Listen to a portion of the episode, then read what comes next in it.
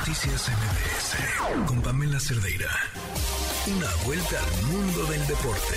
El marcador de Rosa Covarrubias en MBS Noticias.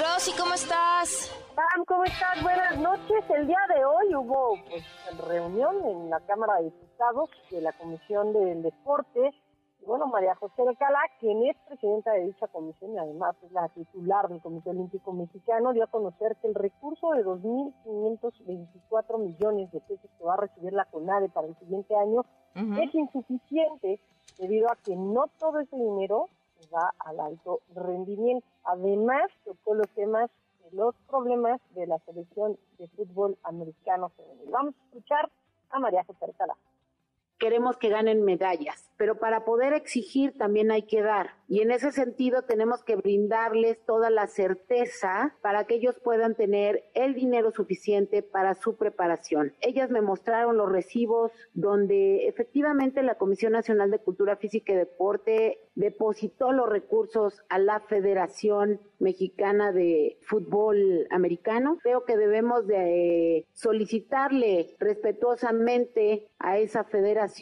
que nos informe a esta comisión, porque aparte es nuestra facultad el pedir y solicitar ese tipo de, de, información, ¿por qué no hizo lo propio? ¿Y por qué no hay una buena gobernanza y transparencia en esa federación? Ok. Es decir, van a citar a César Barrera en las próximas semanas para que comparezca ante la Cámara de Diputados y que diga por qué no hay por qué no hubo ese apoyo y se supone que el recurso bajó. Tómala. Ok. Ellos insistieron, ¿no? En que el cuando ellos, cuál, no, ya no me acuerdo cuál fue la excusa, porque dijeron, no, no, no, sí nos dieron el dinero, pero se les atrasó, no pudieron pagar Barrera a decía tiempo. que le bajaron el recurso el día que ellas, que las jugadoras tenían que viajar a Finlandia Ah. y que por eso no había comprado los boletos. Pero, Pero no es lo cierto. que enojó y molestó a las jugadoras fue precisamente que nunca se les habló claro y nunca se les dijo la verdad. Claro. Uy, pues se va a poner interesante. Se va a poner bueno y va para largo. Pero bueno. México va a albergar su primer torneo MI de WTA, esto en Guadalajara, después de que las- el año pasado se realizaron los finals allá. Esto va a ser en el mes de octubre con las mejores jugadoras del mundo compitiendo por el trofeo. Estará Nelson Tabey, número 3 del mundo, además de Coco Goff, la estadounidense, Paula Barosa, la española, y Lela Fernández, la canadiense. Estas son palabras de Gustavo Santosco, director del evento, respecto a también el crecimiento que ha tenido el tenis, sobre todo el tenis femenil en México.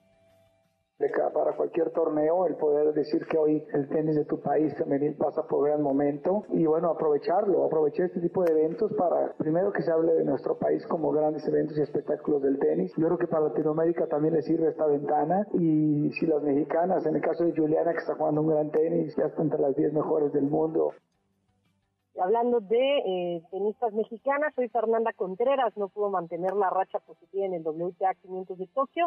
Cayó eliminada en los octavos de final a manos de Verónica Kudermetova por parciales de 6-0 y 6-1 en partido que duró poco menos de una hora. Vamos a hablar de selección mexicana. Todo se perfila para los partidos, los últimos dos partidos que tendrán de cara al Mundial. Parece corto el tiempo, parece mucho el tiempo, pero realmente es muy corto. Quedan dos meses para el arranque de Qatar 2022. Y Alexis Vega, quien llega lesionado para estos dos encuentros, habló respecto de cómo se siente, cómo va la lesión y obviamente lo que le podría estar en el futuro.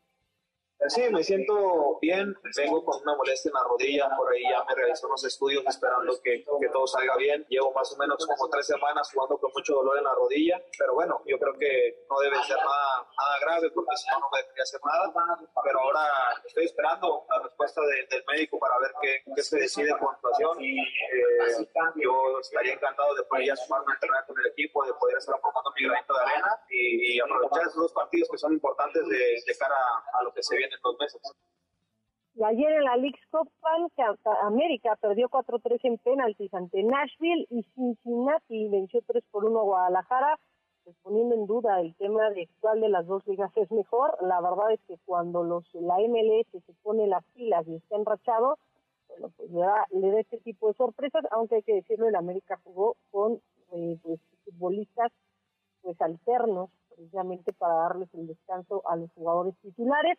Y en la Liga MX femenil ya arrancó la jornada 13, arrancó el día de hoy, América, este, perdón, Necaxa y Santos empataron a un gol, eh, Toluca derrotó 3 por 2 a Querétaro y en estos momentos hay dos partidos, América está venciendo 1 por 0 al Atlético de San Luis y Pachuca 2 por 0 al conjunto de los de las Negras del Atlas. Mencionar que Charlín Corral anotó el primero para las Tuzas y Jenny Hermoso, la española, pues ya anotó su primer gol en la Liga MX en el PAN. La información deportiva. Gracias, Rosy. Muy buenas noches. Buenas noches. Fuerte abrazo. Noticias MBS